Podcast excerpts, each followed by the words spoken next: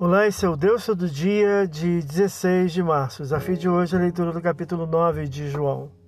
Jesus intervém concedendo visão a um cego de nascença que não o pôde identificar e se proclama como a luz do mundo, versículos 1 a 12.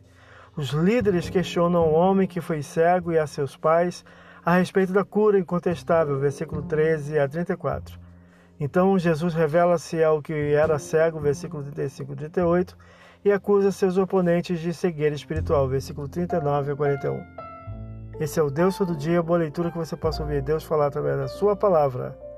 Agora segue a mensagem Pensamento do Dia do pastor Heber Jamil. Até a próxima.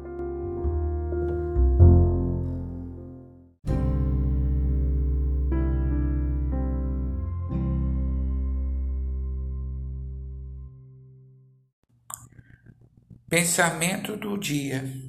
A comunhão com Deus constante implica que devemos sempre estar abertos para ouvir a sua voz e ser surpreendido por ele. Não seja uma pessoa com a visão cansada, mas seja alguém sempre pronto e desperto para ouvir. Deus sempre trabalha. Pastor Heber Jamil, que Deus te abençoe.